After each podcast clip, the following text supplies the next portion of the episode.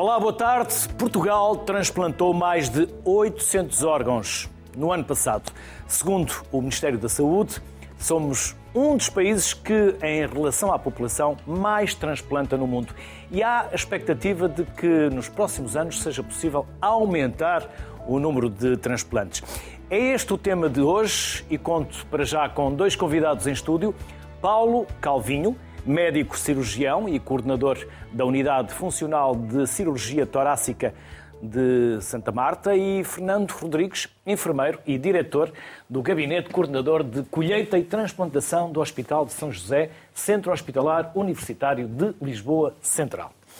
Daqui a pouco vamos ter mais convidados à distância. Para já a conversa faz-se aqui convosco.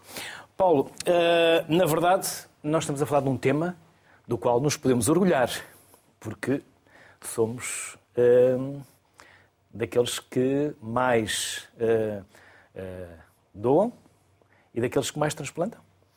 Somos daqueles que mais doam e daqueles que mais transplantam. Muito boa tarde e obrigado pelo convite. É um prazer estar aqui com vocês e na presença do enfermeiro Fernando. De facto, o trabalho da transplantação, o trabalho da doação é um trabalho em equipa multidisciplinar. Uh, e isto faz com que, na realidade, nós consigamos ter resultados que sejam absolutamente uh, impressionantes do ponto de vista internacional. Nós estamos no pulmão no terceiro, quarto lugar a nível mundial e estamos por, por, por milhão de habitante. Uh, e é este trabalho de rede, é este trabalho em conjunto que faz com que nós consigamos ter estes resultados. E, portanto, não é o estarmos fechados no nosso gabinete à espera que apareça um órgão. É preciso, de facto, ir junto da, da nossa rede e, e, aqui o nosso gabinete tem sido absolutamente exemplar nesse aspecto, no sentido de sensibilizar os hospitais de doação, sensibilizar de uma forma geral a comunidade de que os órgãos são essenciais e que salvam vidas e que melhoram a qualidade de vida. Quando estamos a falar de uma equipa multidisciplinar, estamos a falar de quem, por exemplo? Nós estamos a falar do cirurgião, no caso do pulmão, do pneumologista. Aliás, o pneumologista e o cirurgião e o sucesso desta equipa, se me permitem modéstia, eh, resulta do facto de nós estarmos muito próximos. A doutora Luísa Semedo é, de facto, a nossa pneumologista e alma mater do programa de transplantação pulmonar eh, e não há nenhuma decisão que seja tomada de forma isolada. E, portanto, isso acontece porque nós comunicamos. Eu falo mais com a doutora Luísa do que com a minha família, portanto, às altas horas da noite, duas, três da manhã. E, portanto, eh, é, esse, é essa proximidade, é essa quase intimidade que criamos uns com os outros que permite que o programa possa, e toda a transplantação, e a pulmonar em particular, que se possa desenvolver. Isto, juntamente com o nosso gabinete de coordenação, que de facto, desde que eles eh, tomaram posse e perceberam da necessidade de, de, de, da nossa lista de espera de, haver essa resposta, promoveram ações de sensibilização dentro dos, hospitais de doação e fez com que houvesse essa uh, tomada de consciência de que o pulmão uh, era um órgão transplantável em Portugal. Um, e, e, isso foi uh, o, o, trabalho que modificou o paradigma da transplantação pulmonar em Portugal. Nós uh, temos vindo a aumentar de uma forma progressiva, houve uma quebra, de facto, nos anos da, da da, da pandemia. pandemia. Não foi propriamente uma quebra, não foi uma não foi quebra. Nós o que, o, que, o que, deixamos foi de crescer.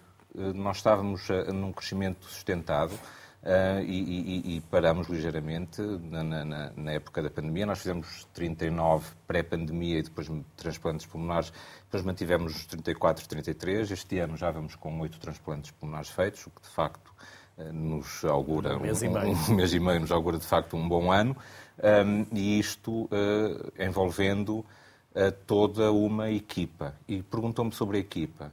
A equipa além da relação estreita que temos com a pneumologia, e a pneumologia tem connosco, eh, temos os anestesistas, temos os enfermeiros, temos os fisioterapeutas, temos depois todo, toda a organização que o enfermeiro Fernando vai falar, daqueles que se movem para poder transportar os órgãos, ir fazer a colheita dos órgãos aos hospitais, eh, e, portanto, é algo eh, que não se resume à espera que nos telefonem para dizer que existe um órgão. É um trabalho de bastidores muito intenso feito para que nós possamos alcançar os números que neste momento temos. Eh, e isso é, é, é, é, de facto, o paradigma da multidisciplinaridade dentro da medicina, é a transplantação eh, de uma forma geral. Nós não conseguimos transplantar sozinhos. Sem órgãos não existe transplantação.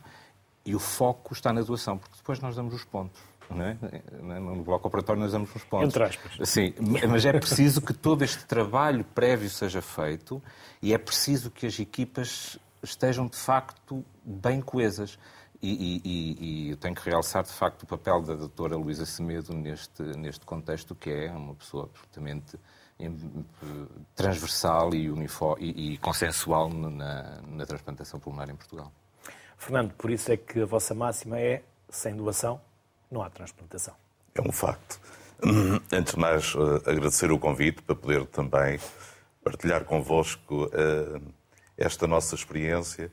Uh, e como dizia aqui o Dr. Paulo Calvin, se a área dos cuidados de saúde, onde o trabalho em rede é essencial e é exemplo do, do sucesso que, que, alcançamos, tal como os números que frisou no início, é esta área da doação e da transplantação.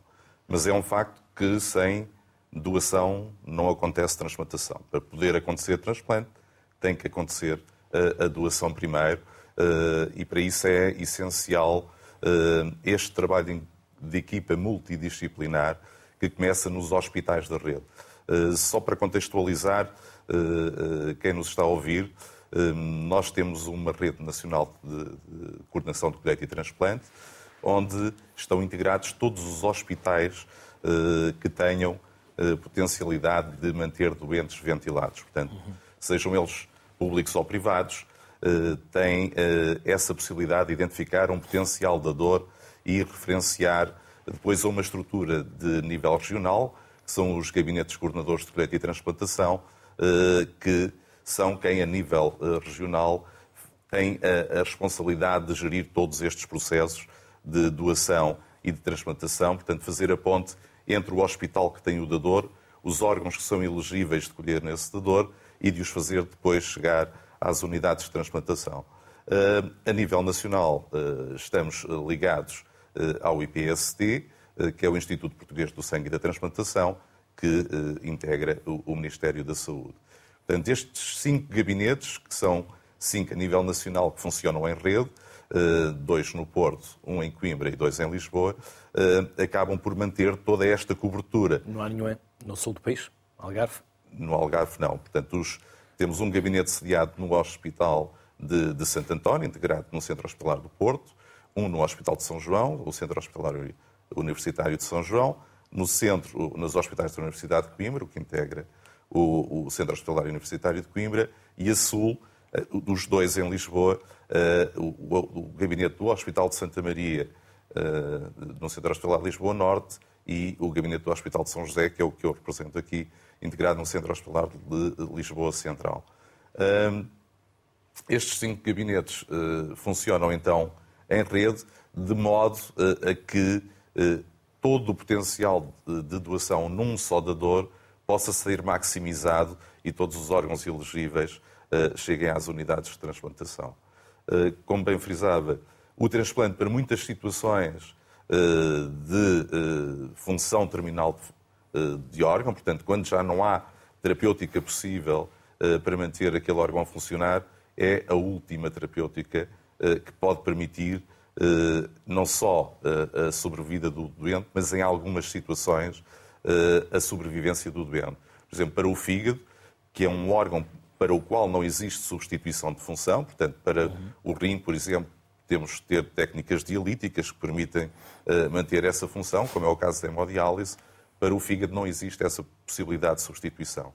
Portanto, ou se consegue uh, um transplante, ou efetivamente pode existir uma morte anunciada. E para quem vive nos Açores e na Madeira? Para quem vive nos Açores e na Madeira, eh, esta cobertura eh, é nacional, portanto, eh, cada unidade de transplantação tem a sua lista de doentes inscritos para transplante, né? e inclui também os candidatos, obviamente, das ilhas que integram não só os Açores, o arquipélago dos Açores, e o arquipélago da Madeira. Sendo que também os hospitais que integram o arquipélago dos Açores e da Madeira estão integrados nesta rede de hospitais doadores. Portanto, nós também vamos escolher uh, uh, nos doadores elegíveis, quer nos Açores, sendo que a região autónoma dos Açores, neste momento, está a articular com o gabinete dos hospitais da Universidade de Coimbra e a região autónoma da Madeira integra uh, a rede de hospitais doadores do gabinete do Hospital de São José, integrado no Centro Hospitalar Universitário de Lisboa Central. Paulo, mas isto significa que nós temos dadores suficientes ou há carência? Há carência. Nós precisamos de mais dadores. Precisamos sempre de mais. Precisamos sempre de mais dadores. Esta pergunta é retórica. precisamos de mais dadores. Eh, precisamos de potencializar ainda o pool de dadores que nós temos. É um trabalho contínuo, é um trabalho de, de formação, é um trabalho de educação, é um trabalho de sensibilização eh, que tem que ser feito junto de todos estes hospitais. Nós, comparativamente, por exemplo, com Espanha, no caso do pulmão, estamos a metade, apesar de estarmos no quarto lugar, mesmo assim estamos a metade daquilo que Espanha consegue doar por milhão de habitantes. Portanto, existe um trabalho ainda que, junto com dos gabinetes... Costumamos rivalizar com a Espanha. Costumamos com a Espanha de uma forma geral, mas ela é um bom exemplo neste caso. e, portanto, acho que temos que seguir o exemplo de Espanha. E, e eles conseguem isto, eh, e, e, não me quero repetir. O professor Fragato uma vez disse, que é o nosso diretor da área, que a ciência e, e, a, e, a, e a, política evoluem com velocidades diferentes. E, na realidade, é muito interessante este, este tema. Mas aquilo que nós temos que, que fazer e seguir o exemplo a ciência espanhol... não tem fronteiras, o conhecimento não tem fronteiras. A política vai tendo. Aquilo, vai tendo. aquilo que acontece é que nós precisamos de estar próximos da rede de doação. Eh, e, e há um, um, trabalho muito interessante publicado em 2015 pelo, pelo Grupo de Portas de Erro que, de facto, conseguiu galvanizar a doação de pulmão em cerca de 50% por estar próximo dos hospitais de doação, por ir, por conversar, por dizer quais são as necessidades, como manter o dador, eh, como, o que é que nós, de facto, precisamos de mostrar as nossas necessidades. E é esta proximidade e ligação que nós temos que continuar a promover eh, e eu penso que com isto nós vamos conseguir eh, melhorar o, o pool de dadores. É interessante cada vez que há, e agradeço muito este programa, porque tenho a certeza que quando este programa for para o ar, vamos ter uh, mais dadores. Cada vez que nós fazemos uma reunião, os dadores uh, aumentam. Cada vez que hum, foi a nossa reunião nacional de doação em Coimbra e, de facto, a seguir houve um aumento do, do, da, da, referenciação de, de, de, dadores. E, portanto, esta proximidade é extremamente importante. Nós temos de estar próximos dos hospitais de doação. Vamos juntar eh, à conversa Margarida Ivo da Silva, é coordenadora nacional da transplantação do Instituto Português do Sangue e da transplantação. Olá, Margarida. Boa tarde. Bem-vinda. Obrigado por Boa se juntar tarde, a nós. Há uma legislação.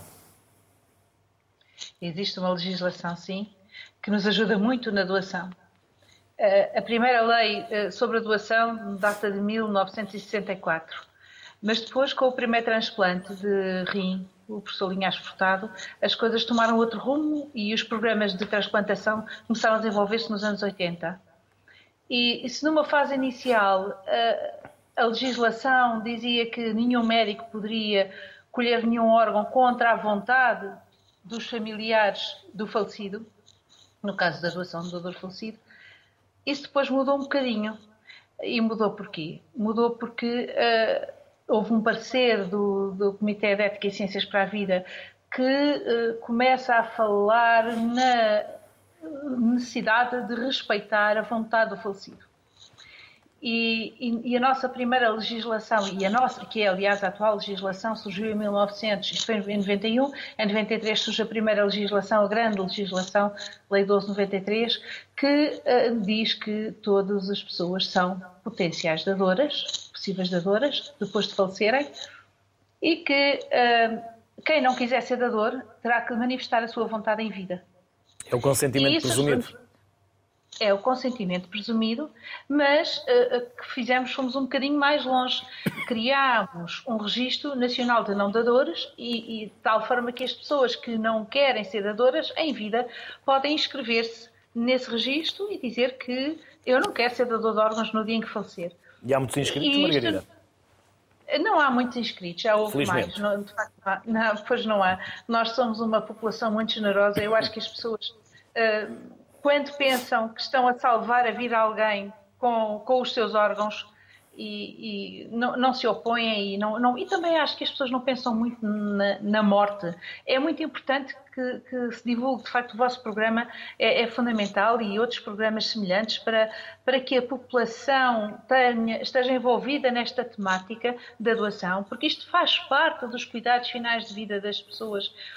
Todas as pessoas que morrem em morte cerebral ou em paragem cardiocirculatória, que são as duas modalidades da dor falecida que temos em Portugal, eh, podem e devem ser dadores desde que tenham uh, órgãos em condições e que estejam eles próprios em condições de ser dador. E isso depois é aferido por uma peça-chave da nossa rede, que é o coordenador hospitalar de doação, que é um médico que vai validar, vai detectar e validar esses dadores e, e depois uh, encaminhar toda a informação para os gabinetes e os gabinetes fazerem a logística da alocação, da, da preparação da colheita, de, enfim, toda a logística de que o Sr. Enfermeiro Fernando Rodrigues já falou e muito bem. É uma rede muito complexa que depois começa uma atividade intensíssima Ou seja, estamos sempre, estamos sempre em urgência. Por isso há é toda uma logística que é todas necessário organizar. Colheitas, todas as colheitas e a esmagadora maioria dos, dos transplantes de órgãos são cirurgias urgentes. As, as da dor falecido são todas urgentes e as da dor vivo, embora sejam programadas, aquilo depois, desde a colheita ao transplante, é, é uma urgência também, não é? A verdade é que isto é uma atividade que depende muito da, da vontade das pessoas, da vontade dos profissionais, do amor à arte, do amor a, a, esta atividade. Também é um, também tem um, um caráter de generosidade importante, porque as pessoas estão a maior parte do tempo nesta atividade eh, com muito prejuízo da sua vida pessoal e da sua vida familiar, com prejuízo do seu descanso. Isto faz-se a qualquer hora do dia ou da noite. Eh, e, e, quando existe é para ir a correr porque sabemos que vamos salvar uma vida ou mais vidas com um dador. E, e, tudo tem um timing certo, porque a partir do momento em que se detecta o dador falecido, eh, a urgência de colher os órgãos para que eles mantenham as suas boas características, a qualidade, a função certa a função que foi de facto avaliada e não perca esta função, tem que ser muito rápida a colheita e também tem que ser muito rápida toda a alocação, toda aquela logística de levar o órgão ao seu receptor com eimas de preservação, eh, de forma a que não perca a função. E, e, depois também depende de órgão para órgão. Há órgãos que têm um, um, uma janela muito pequena de tempo, há outros que têm um bocadinho mais alargada e permite enfim, fazer outros estudos e fazer, uh, e, e, fazer as coisas com um pouco mais de calma, mas nunca é calma, tratam-se sempre de horas. Uh, e, portanto, isto é arranjar transportes, uh, enfim, é um lufa-lufa de trabalho que os gabinetes têm a fazer esta, esta alocação, a contactar as equipas transplante para, para oferecer estes órgãos, de acordo com os critérios que são estabelecidos nacionalmente pela autoridade competente e também pela lei.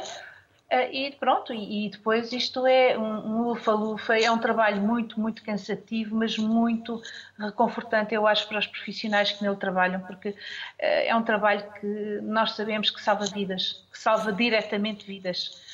Uh, e também é muito grato às, às, às, várias equipas de profissionais que colaboram com, com, esta rede nacional de colheita, nomeadamente as equipas de transporte da Força Aérea, dos bombeiros, da, da GNR e até a polícia, uh, são fundamentais e, e, e, é gratificante também para eles, porque esta generosidade, este envolvimento social nesta atividade, uh, esta atitude que temos, sobretudo o povo português tem muito, uh, está muito ligada e, e, ajuda muito a que nós tenhamos bons resultados. De facto, está, eu acho que estamos todos mais ou menos coordenados. Mas também é importante saber, as pessoas saberem que existe o renda, conhecerem a legislação. Em Portugal não se pede autorização às famílias para se escolherem os órgãos, informa-se as famílias, mas é uma conversa de respeito pelo luto delas, não é? Porque, eh, de facto, a grande diferença da nossa legislação é que as famílias na questão da doação, tem que respeitar a vontade do, do, do falecido. em vida e ele tem a oportunidade de manifestar essa sua vontade em vida. Isto é, se não quiser ser dador, registra-se como tal. Portanto, eh, não, não, não se trata de pedir autorização, trata-se de acompanhar as famílias nesta fase e informá-las do que vai acontecer, eh, esperar que elas aceitem a situação eh, e pronto, como tudo o resto. E na, esmagadora maioria das vezes as pessoas não se opõem, não criam problemas e, e seguem bem uh, aceitam e, e, tudo corre bem. E sabem que uh, vão salvar a vida a outros. E depois temos outra modalidade que é a modalidade da doação em vida. A doação em vida hoje começa a crescer em Portugal, mais, um pouco mais, sobretudo na área do rim, que é uma área em que temos imensa carência. Nós somos o país da Europa com o maior número de casos de insuficiência renal crónica, um, e isto uh, é um dado conhecido por todos e, e, que leva a que haja uma enorme necessidade de, de rins para transplante, porque de facto pessoas, muitas pessoas chegam à fase terminal e, e, e, não têm outra solução se não ser transplantados. Têm outras soluções quando não estão em, em, em super urgente. Na maior parte dos casos têm outras soluções, mas são soluções que lhes encurtam a vida, que lhes dão má qualidade de vida e, e, que são muito mais dispendiosas. Portanto, o transplante renal é de facto a melhor terapêutica para a pessoa reassumir a sua vida tranquilamente, com todas as, as atividades que fazia, sem ter que, estar, sem ter que fazer hemodiálises todos os dias, sem ter que estar sujeita àqueles problemas de ter que fazer fístulas arteriovenosas, de perdas de acessos venosos, tromboses, etc e, e, depois todos os problemas eh, que eh, os efeitos secundários da hemodiálise, que a hemodiálise traz muitas doenças, eh, algumas delas fatais e de facto são, encurtam muito a vida destas pessoas. Portanto, nós de facto temos uma rede de profissionais muito motivados, porque são generosos, e eu deixo aqui a minha homenagem a todos, os próprios transplantadores que têm que levantar. É que isto, isto, é, isto quando, quando liga o alerta, e liga todos os dias no nosso país, e várias vezes ao dia, todos têm que estar preparados para o que aí vem, e seja a que horas for para que não se perca nada. E esta atitude, este esforço que todos fazem, que vai cansando e desgastando ao longo da vida, mas que vai deixando também uma noção de dever cumprido e gratificação para os profissionais que lá trabalham, é de facto fantástico e eu acho que esse é o grande motivo pelo qual nós temos atingido resultados tão bons a nível europeu muito próximos de Espanha, embora não sejam um bocadinho ainda distantes de Espanha, mas são muito próximos de Espanha e eles são o nosso bom exemplo. Nós copiamos o modelo espanhol de algum modo, em algumas coisas, temos as nossas particularidades, mas uh, Espanha tem sido um bom exemplo a seguir e eu acho que continuará a ser também. Margarida Ivo da Silva, obrigado pelos contributos que nos deixou e pela simpatia. Até uma próxima, Margarida. Muito obrigada. Muito obrigada. Paulo, na verdade, como dizia a Margarida, nós estamos aqui numa missão, nomeadamente vocês. Quando eu digo nós, vocês, mas na prática, todos nós, porque há três uh, valências que concorrem, que é o melhor que se pode dar, aquele que mais precisa e aquele que depois vai, uh, na prática, conviver com, com o órgão que lhe foi doado. Aquele que for mais compatível, porque terá que sobreviver. E é esse o princípio é o princípio da equidade distributiva. É, é a recepção de, da chamada e na priorização dos nossos doentes que estão em lista de espera. E esse é um trabalho, eh, é um trabalho muito, muito árduo. É um trabalho, por vezes, eh, que nos levanta algumas, alguns problemas uh, éticos. Quando nós recebemos um órgão, tem determinadas características, tem determinadas como padrões que, de qualidade. Como sabem que ele, que ele está em boa qualidade? Há parâmetros fisiológicos que nos permitem. No caso do pulmão, nós, nós avaliamos as trocas gasosas através da gasimetria, vemos a imagem e depois temos também a história clínica do doente, do, do, do doador, que é extremamente eh, importante perceber, porque existem determinados parâmetros que são fatores de risco para complicações no pós-operatório, nomeadamente o etilismo, o tabagismo, e são tudo parâmetros que não excluem o pulmão ou que não excluem aquela idade, mas aumentam a probabilidade de, de insucesso do transplante. E isso é tudo avaliado. Quando nós temos dadores uh, temos que uh, olhar para estes critérios todos em conjunto e determinar o nosso pool de receptores qual vai ser aquele que melhor beneficia com mais aquele elegível. órgão, o mais elegível. E nós, uh, uh, nesse, nesse matching... Nem, nessa, sempre, nem nessa, sempre é aquele que mais precisa. nesse- todos precisam. Sim.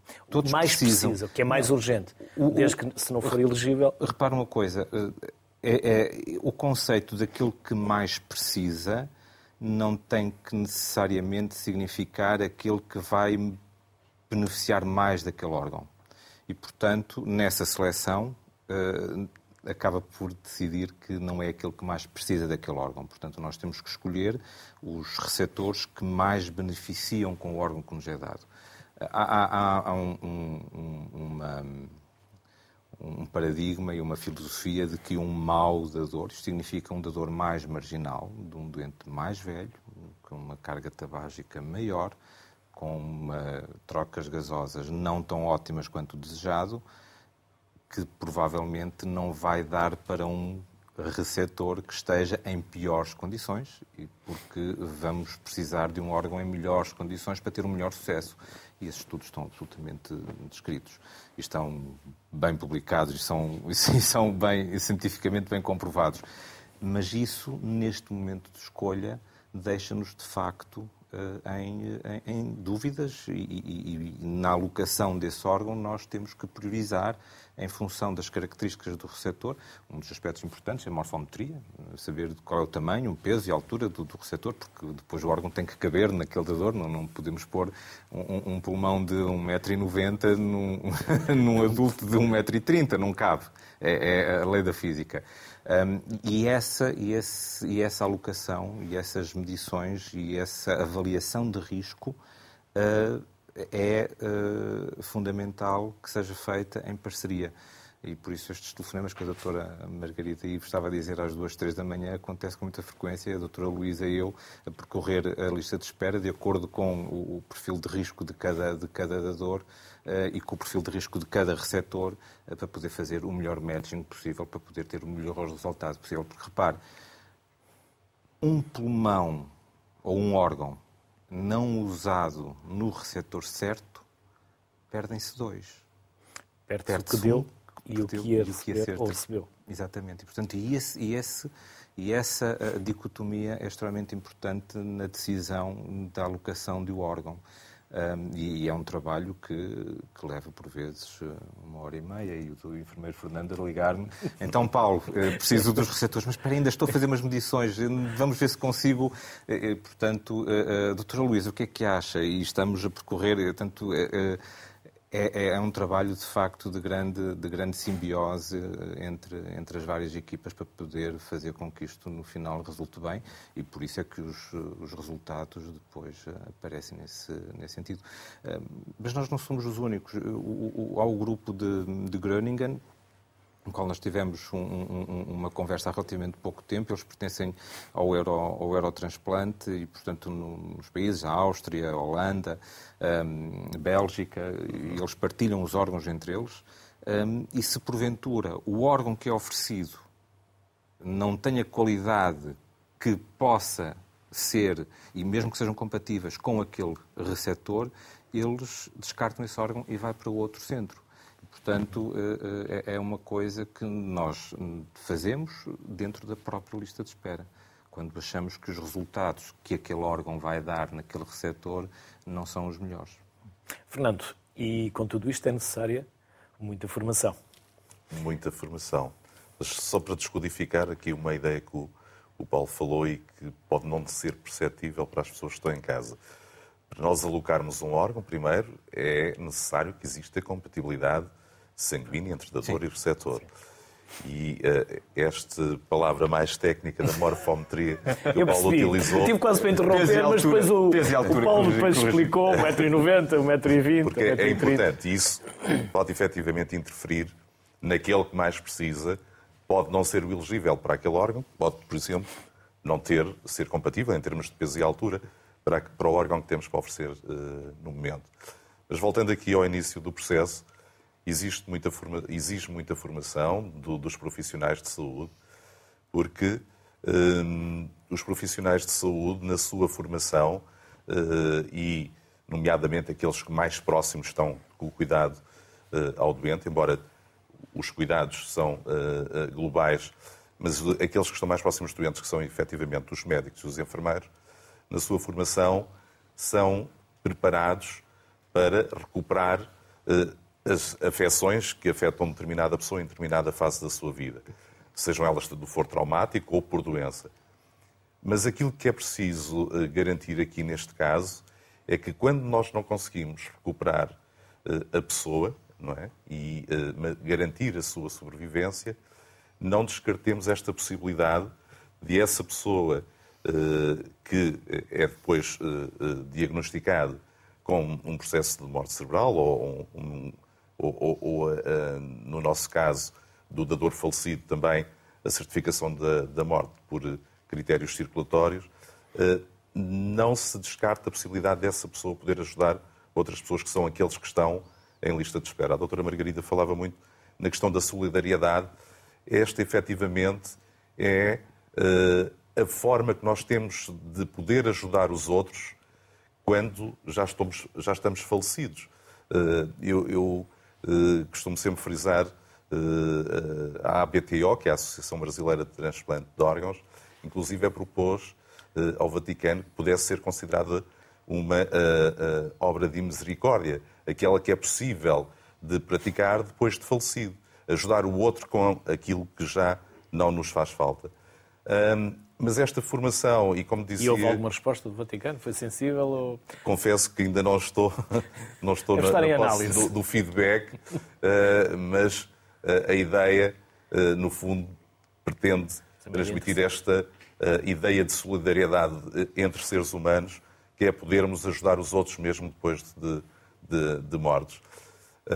mas, como dizia o Paulo, há sempre alguma grau, algum grau de despertar de consciências nos profissionais eh, quando nós abordamos estas temáticas eh, e também a nível da sociedade civil eh, a relevância desta possibilidade terapêutica, mas isto implica que dentro daquilo que é o contexto da atividade hospitalar, de grande azáfama, como basta acompanharmos as notícias, que os profissionais estejam sensibilizados para identificar esta potencialidade de doação.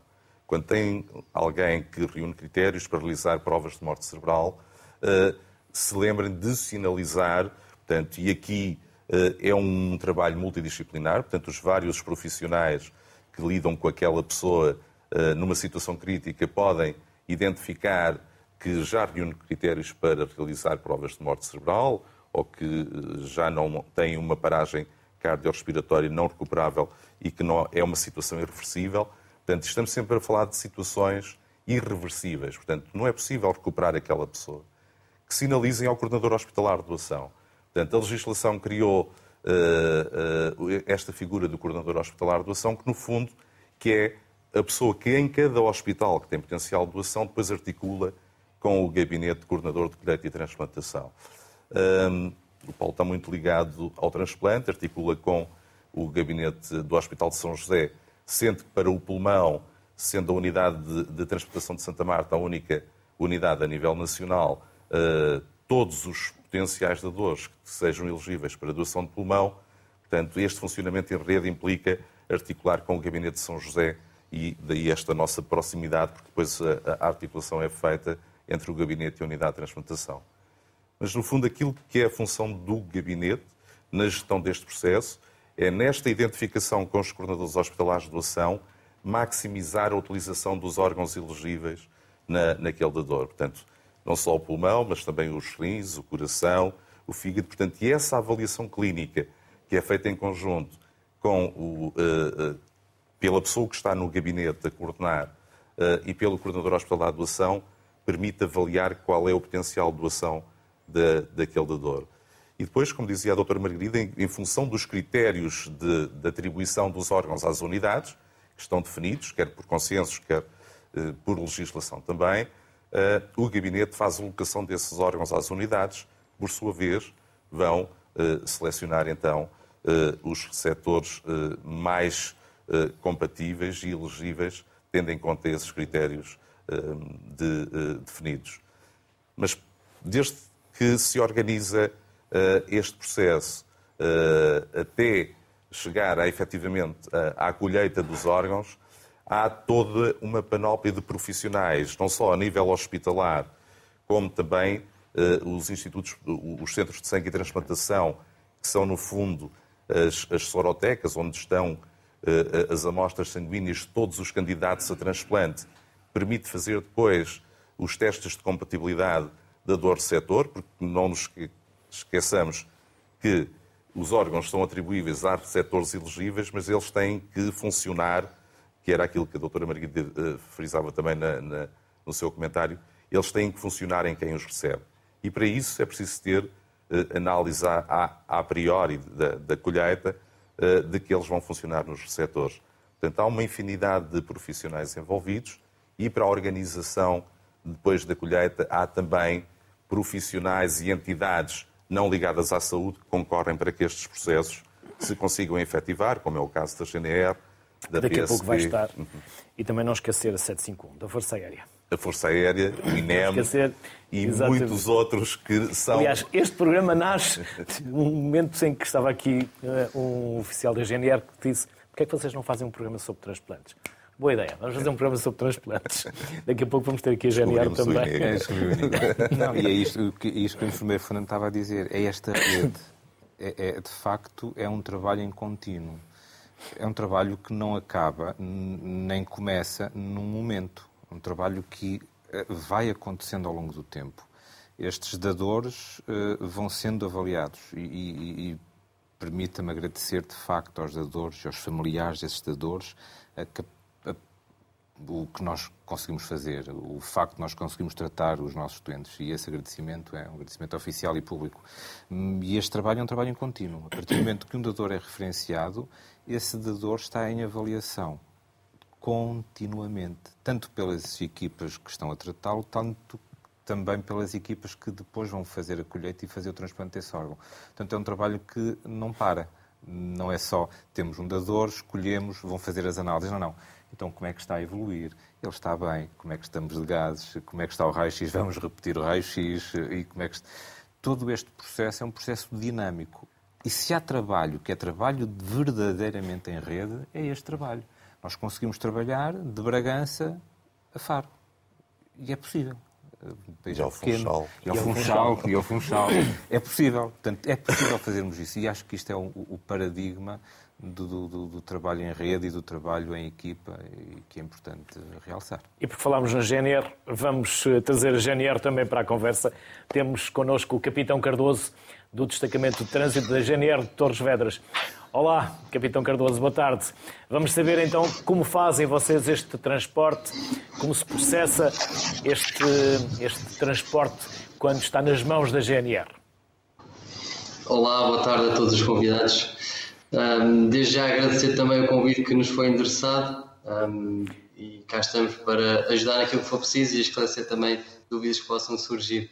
Um, realmente já foi falado aqui bastante uh, da questão da, da, do trabalho de equipa que é realizado e efetivamente uh, tem que o ser. Tem que o ser porque temos vidas que, que, que estão que precisam de ser salvas e, e todo o tempo um, e todo o trabalho que, que é realizado entre todos, cada, cada um ao seu nível, digamos assim, mas todos com o objetivo de que consigamos salvar a, a, vida de uma pessoa.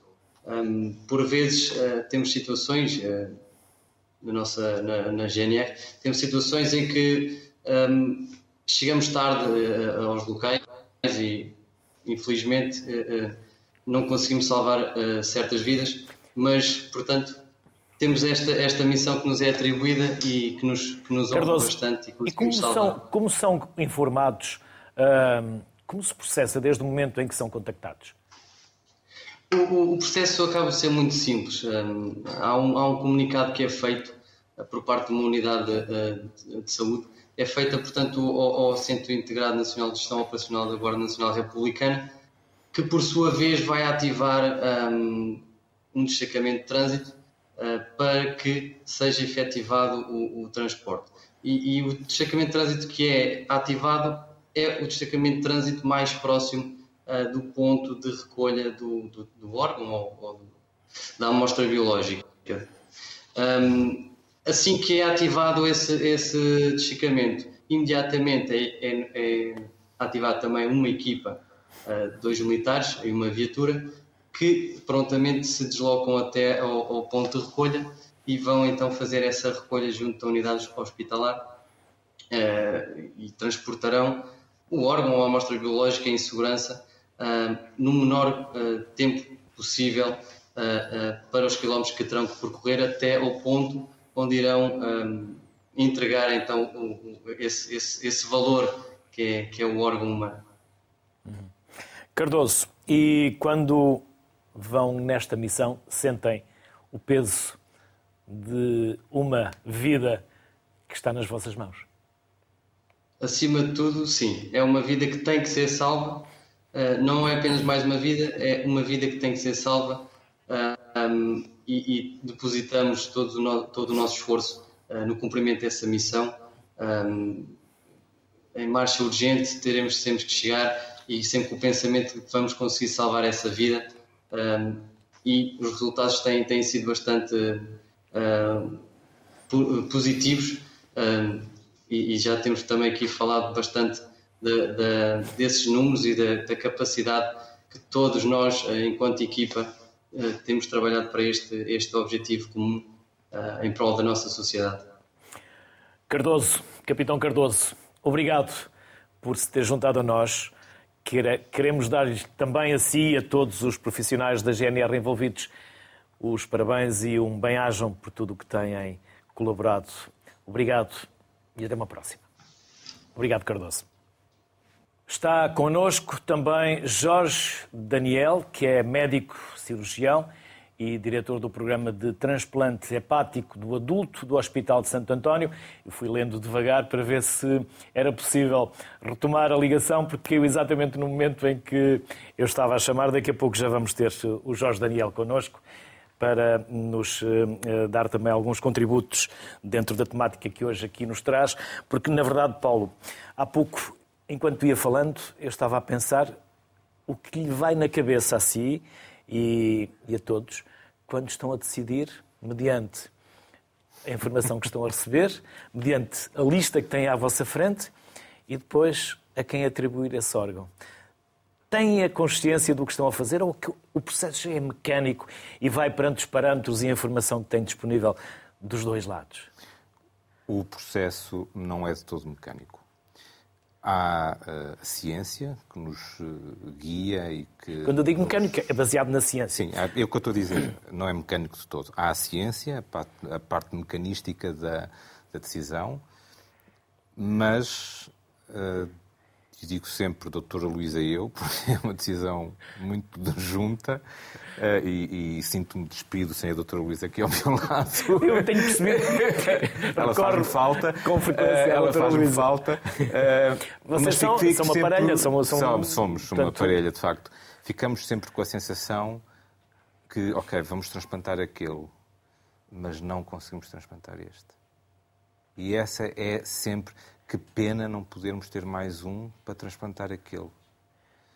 E isso fica sempre, sempre na nossa mente, quando nós estamos a fazer a seleção dos uh, receptos. Que pena este tamanho não dar para aquele doente. Um, o cross-matos foi positivo, ou seja, os tais testes de, de, de, de, sanguíneos que se fazem no centro de sangue e, uh, e transplantação, uh, que pena que isto veio positivo e, não é apenas uma decisão uh, mecanística e científica. Um, essa decisão está presente, é isto que nos norteia, mas não é só isso que nos passa na cabeça. Existe também.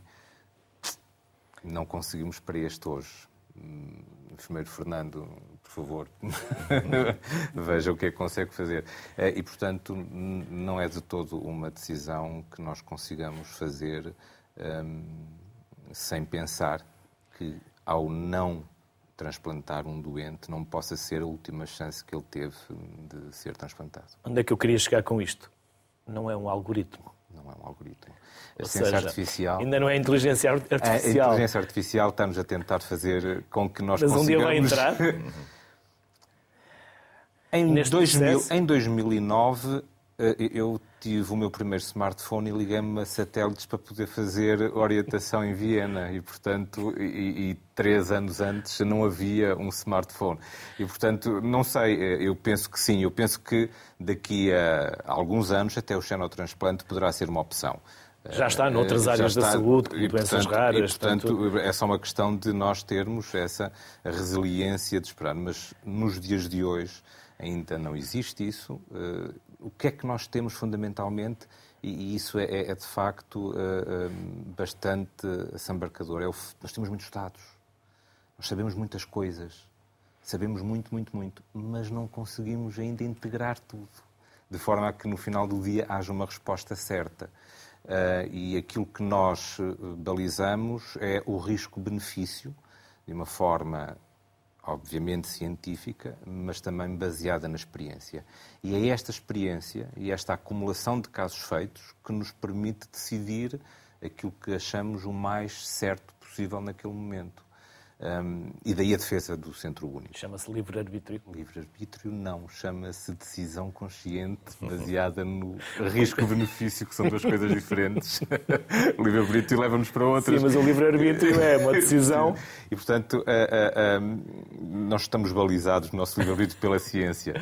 retiramos a parte mecanística para, para, para pôr a parte emocional, que existe sempre, de facto, um componente emocional que nós tentamos, obviamente, eh, anular numa decisão que tem que ser o mais científica possível, eh, mas na realidade esse sentimento existe. A inteligência artificial ainda não nos dá respostas. Há tentativas, se lerem na literatura, há tentativas, mas ainda não são as, as, as tentativas já interferências. Já interferências. E ingerências. E sugerências, entre aspas. Eu, sugerências, são mais sugerências. Eles estão, rever, estão, estão neste momento a rever as sugerências, quer ver se, se melhoram ligeiramente isso. Sim. Acho que já temos o Jorge Daniel. Há pouco já o apresentei. É médico cirurgião e diretor do programa de transplante hepático do adulto do Hospital de Santo António. Olá, Jorge. Olá. Agora sim. Boa noite a todos. Boa, boa tarde. Noite. Boa noite, boa tarde, bom dia, em qualquer local. O programa passa, passa a todas as horas na RTP Sousa, RTP Madeira, RTP África, RTP Internacional, RTP2, por isso, bom dia, boa tarde ou boa noite. Jorge, bem-vindo. É exatamente uma transplantação que não tem horas nem de manhã, nem de noite, nem de tarde, porque é uma atividade de 24 horas sobre 24, e isso já foi tudo tão bem explanado por, quer pelo Dr. Paulo Alvim, quer pelo Dr. Fernando Rodrigues, quer pela por todos os outros intervenientes, nomeadamente o meu colega de Lisboa, meu amigo, e, e a doutora Margarida também gostei muito de ouvir falar sobre a coordenação e deu realmente uma panorâmica do que é a coordenação de órgãos e, e realmente é isto, é, isto é uma, a transplantação acaba por ser uma missão. Eh, eu estou na transplantação desde 1995, exatamente quando começámos aqui o nosso, quando fizemos aqui o nosso primeiro transplante. E obviamente isto nos eh, acaba por moldar a nossa vida familiar completamente, porque ou temos uma família que entende este tipo de atividade então é muito, muito complicado. Porque isto realmente é assim, isto é uma missão, não é um trabalho como há muitos outros com horário fixo, isto nós temos de estar sempre disponíveis, não digo 30 dias por mês, mas não andará muito longe cada um de nós, estará muito perto dos 30 dias por mês de disponibilidade temos, vivemos num país em que também tem muitas vantagens, nomeadamente o nosso povo. O povo português é um povo altruísta, é um povo amigo, é um povo que sabe dar, é generoso, isso também já foi dito até pela doutora Maria daí. E é, é isto mesmo. Eu, eu, não tenho muito mais a dizer. Mas quais são os desafios, Jorge? Há ameaças e desafios. Quais são os desafios para a transplantação atualmente? É, nós temos, eu, na minha opinião, nós temos dois grandes desafios. O, primeiro desafio é exatamente que nós nunca conseguimos obter o número de órgãos que nós precisamos para o número de doentes que temos em lista, em lista de espera. Uh, isto, sim, isto leva-nos a uma angústia muitas vezes, porque temos doentes que precisam, nós temos, todos nós, pelo menos no fígado, temos doentes, e no pulmão de certeza que também assim acontece, temos doentes que nos morrem em lista de espera, isto é, não temos os órgãos suficientes, temos uma, uma rede de doação muito boa, somos os melhores do mundo por milhão de habitantes em termos de doação, mas mesmo assim ficamos aquém das nossas necessidades. Daí que uh, isso é sempre o nosso grande desafio. E o desafio também será ter órgãos produzidos em laboratório? Antes de mais, vamos, antes de mais, vamos começar uh, com aquilo que vai ser a realidade para os meus anos de universidade profissional. E, portanto, um, um, dos programas que eu quero, neste momento, que já existe para o Rio, mas no Fígado ainda não existe aqui no Porto, uh, é a doação em coração parado. E isso é um programa que nós queremos agora, durante o ano 2023, tentar, tentar implementar aqui no nosso hospital. Isso sim vai pelo menos dar-nos mais cerca de 10% de, de, de dores, portanto são mais 10% também de fígados a transplantar. Um, outro desafio que eu acho é muito importante é a motivação das equipes. As gerações são diferentes. Hoje, um, provavelmente, nós temos todas as equipes têm alguma dificuldade em entusiasmar uh, os jovens cirurgiões para esta atividade, porque é uma atividade, como eu disse, é uma atividade que exige muito de nós, muda muito as nossas vidas, molda muito as nossas vidas e, portanto, não é fácil uh, entusiasmar, não tanto como foi na nossa geração, não é, tanto, não é muito fácil entusiasmar os novos cirurgiões a abraçar uma, uma missão como esta, que a transplantação é, na sua, na sua essência, uma missão. Jorge, órgãos produzidos em laboratório será um desafio? Será o futuro? Eu, eu, eu, acredito. Nós, nós sabemos o que era a nossa sociedade há 100 anos e vemos o que em 100 anos, isto é, de 1800 para 1900, o desenvolvimento não foi nem sequer uma décima, uma centésima parte do que foi de 1900 para o ano 2000. E já de 2000 para 2020, já nós sentimos que a nossa, este desenvolvimento todos os dias nos, nos faz querer eh, situações que, nós acharíamos que eram ficção acabam por nós percebermos que cada vez são mais realidade. Portanto, eu acho que isso vai ser o futuro. Vai ser a criação, vai ser a criação de órgãos artificiais. Isto é, cada pessoa ter os seus próprios órgãos. Há na ciência ser possível nós conseguirmos ter para cada pessoa uma forma de obtermos um órgão que ela precisar durante a sua vida. Jorge Daniel. Eu acho que isso vai ser uma realidade de alguns anos. Muito obrigado, Jorge Daniel, pela simpatia e pela disponibilidade que teve para estar connosco. Foi um prazer. Obrigado. Paulo e Fernando, temos um minuto. Alguma coisa que ainda não tenham dito que gostariam de dizer ou pode servir de apelo a novos dadores? Podem gastar um minuto como quiserem. Bem, então vamos começar pelo Fernando. A referenciação de todos os possíveis dadores é a única forma de podermos ultrapassar esta carência de órgãos que temos, face às listas de espera que, que temos que dar resposta. Uh, e essa é a mensagem uh, principal. A referenciação, identificar os potenciais dadores em qualquer hospital da nossa rede que tenha potencial de manter um doente ventilado uh, e referenciá-lo ao gabinete a que esse hospital está associado. Só assim é que podemos incrementar o número de órgãos disponíveis. Paulo. Comunicação é importante comunicarmos. É importante comunicarmos com os nossos doentes e explicar-lhes eh, exatamente por aquilo que vão passar e por aquilo que poderão não vir passar pela escassez de órgãos. É importante comunicarmos com os nossos parceiros, os nossos parceiros norte a sul do país, eh, e nós somos o exemplo de que isso é possível trabalhar e comunicar em rede. É importante comunicarmos com os nossos colegas. Eh, este é um trabalho que não é isolado não é um trabalho de um transplantador. Um transplantador não, não existe, é quase uma ficção. O que existe é uma equipa que está a comunicar constantemente. E, de facto, a minha última mensagem é que nós temos que ter proximidade com toda a nossa rede e com todos os nossos colegas, e isto é que é o segredo do sucesso de qualquer programa, seja ele de transplantação ou não. E Por isso, é, é, é, importante ter proximidade e comunicar, e comunicar também com os familiares do dador. Olá, Rosário Silva Coelho, que é enfermeira no Centro Hospitalar Lisboa Central. Como se faz esta comunicação com os familiares? Olá, boa tarde. Obrigada pela partilha e pela possibilidade de estar aqui a falar convosco. Na verdade, essa comunicação é muito importante. É um momento muito difícil para as famílias e a equipa tem que ter a sensibilidade para isso. Uh, mas, na verdade, e como já aqui foi dito, na verdade a, população uh, cada vez mais notamos que está mais informada, uh, não põe grandes problemas, normalmente é bastante solidária nesta situação.